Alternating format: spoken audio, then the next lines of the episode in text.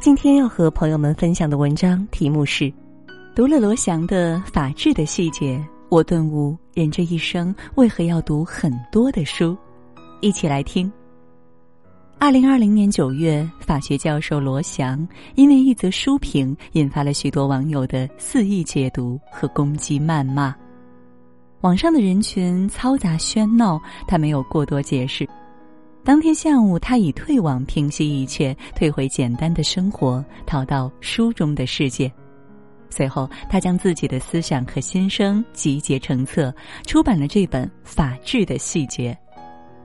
在这本披着法律外衣的随笔集里，你可以走进罗翔的专业，看到他对热点案例的法理解读；也可以走入罗翔的书单，感受他对各种名著的哲理思考。在阅读之中，还能听听他袒露这两年心境的变化，以及对人生产生的新感悟。有读者说，读这本书就好像跟信任的长辈聊了个天儿。在书里，他没有读书人的架子，也没有老师的说教，只闪耀着朴素的正义和温暖的烟火气，然后真诚的告诉你，读书能够让你总是清醒，总是理性，总是谦和。翻开这本《法治的细节》，你就会发现，人这一生读的书都会变成你的格局和气度。读书以明志。经常有人问我，过去一年取得了哪些成就？我知道他们想听到的答案：成为一名网红。这是《法治的细节》开篇序言里罗翔写下的第一。然而，他却挥动着笔，道出他的真实想法。我理想中的成就是做一个好老师，教好法律，传播法治理念，让每个人意识到内心幽暗的成分需要被解锁。在书中，我们可以从罗翔的成长经历里看到书对他人生之路的影响。小时候的罗翔因为爸妈常年不在身边，到了青春期就变得异常叛逆，爸妈无奈只能将他送到外公家接受教育。外公是名老师，家里有特别多的书，不少是关于法律的入门书籍。在这里，他每日沉浸在书海中，渐渐的，心中有了对法律世界的向往。沿着这个目标，他沉下心来，勤奋苦读，从县城一路考到北京，读到北大法律博士。毕业后，他成为了政法大学的法学教师。读过的书令他在课堂上既可以旁征博引、侃侃而谈，又可以幽默风趣、洞察世事。他在学生中备受欢迎，也成了新一代知识网红。读书照亮了他立志要走的路，也让这条路越走越宽。政治哲学书中对理想国的描绘，总让罗翔心怀信仰。今后的每一天，我希望法治的光芒能够照亮每个人的内心与前行的道路。文学作品中对黑暗现实的揭露，也让他总能找到事业的意义和前行的目的。一如他给每一位学生的寄语：“做法治之光，每个人都可以在阅读之中看见未来的自己。”有时候，你读了什么书，就意味着你会成为什么样的人。司马迁十岁就开始研读《尚书》《春秋》，博览典籍数十年，立志此生要写一部史书。在他专心著述之时，却飞来横祸，因为维护大将李陵，他惹怒汉武帝，被贬入狱，遭受复刑。狱中，司马迁悲愤难当，一度绝望自杀。但那些他读过的书、看过的故事，在脑海中频频闪现。文王居于求是而推演《周易》，仲尼困厄之时著作《春秋》，屈原放逐才富有《离骚》，左丘失明乃有《国语》，孙膑遭病脚之刑后修兵法。这些书里他曾尊崇和敬仰的人，似乎都在告诉他接下来的路要怎么走。于是他在万般折磨中活了下来，想起了年少时看书立下的梦想：修《史记》，传万世。阅读能让人看见世界，看见他人，也能驱散迷茫，唤醒你内心的小宇宙。当你陷入生活的泥潭，书籍会给你一种内在的力量，拖住你摇摇欲坠的志向，带给你生机与希望。你读过的一本本书，都是铺成你向上的一层层台阶，它会指引着你通往理想的最高处。读书以思辨。罗翔曾在书里说：“你我都生活在偏见之中，出身的偏见、种族的偏见、地域的偏见、性别的偏见，人的一生就是走出偏见。每个人都会遭遇偏见，那我们应该如何破除？”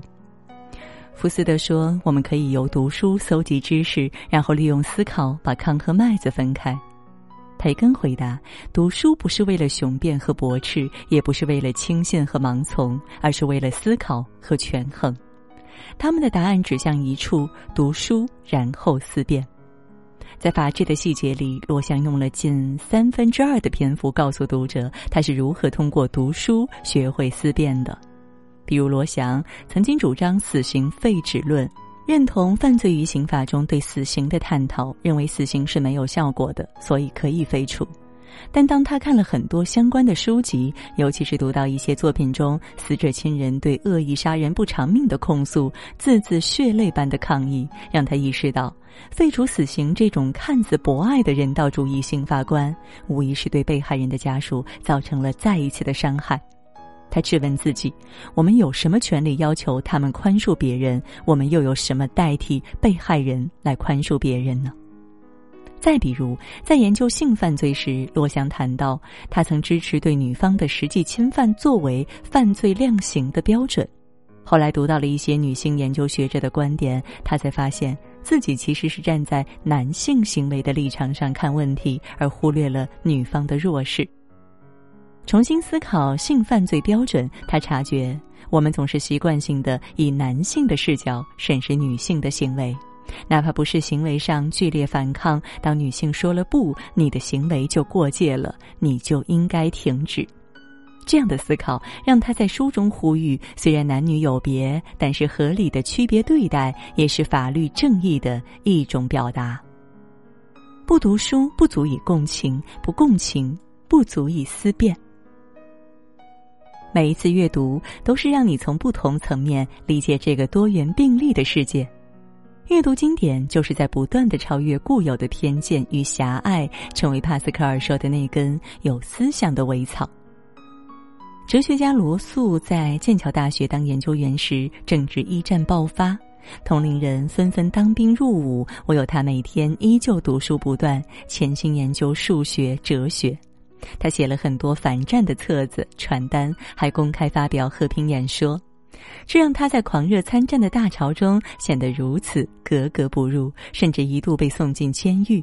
但他依旧坚持身体力行，为和平奔走。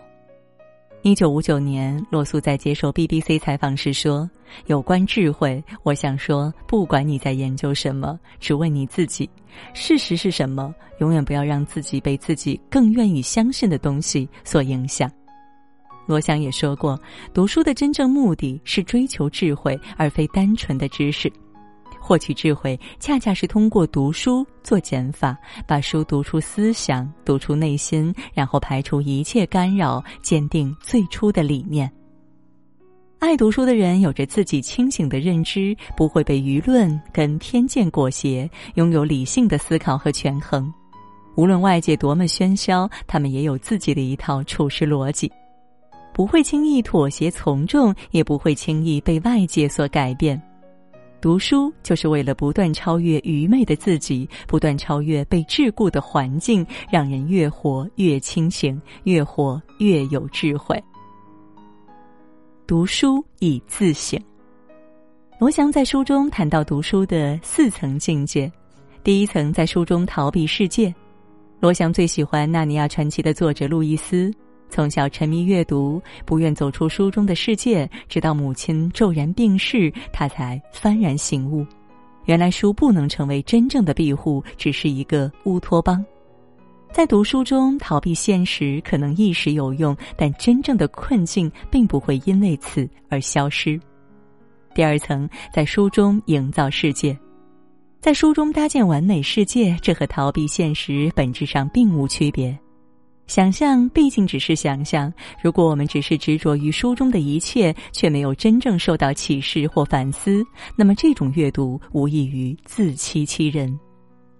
第三层，在书中理解世界，这一境界终于把读书上升到现实层面，在书中看见了不同的风景，习得了足够多的经验，仍是不够的。重要的是要在书籍中更宽容的理解并接受这个多元并立的世界，因为理解世界才能更好的读懂自己。第四层，在书中超越世界。生活总会有不如意的时候，但读书的意义就在于它会赋予我们对抗低谷的力量。这一层境界是在思考：当我看过书又接受了现实后，我们应该怎么办？罗翔的回答是：做你该做的事，并且接受他的事与愿违。读书的境界一如人生的境界，每一层境界向上，都是我们纵身自省、自我探索的过程。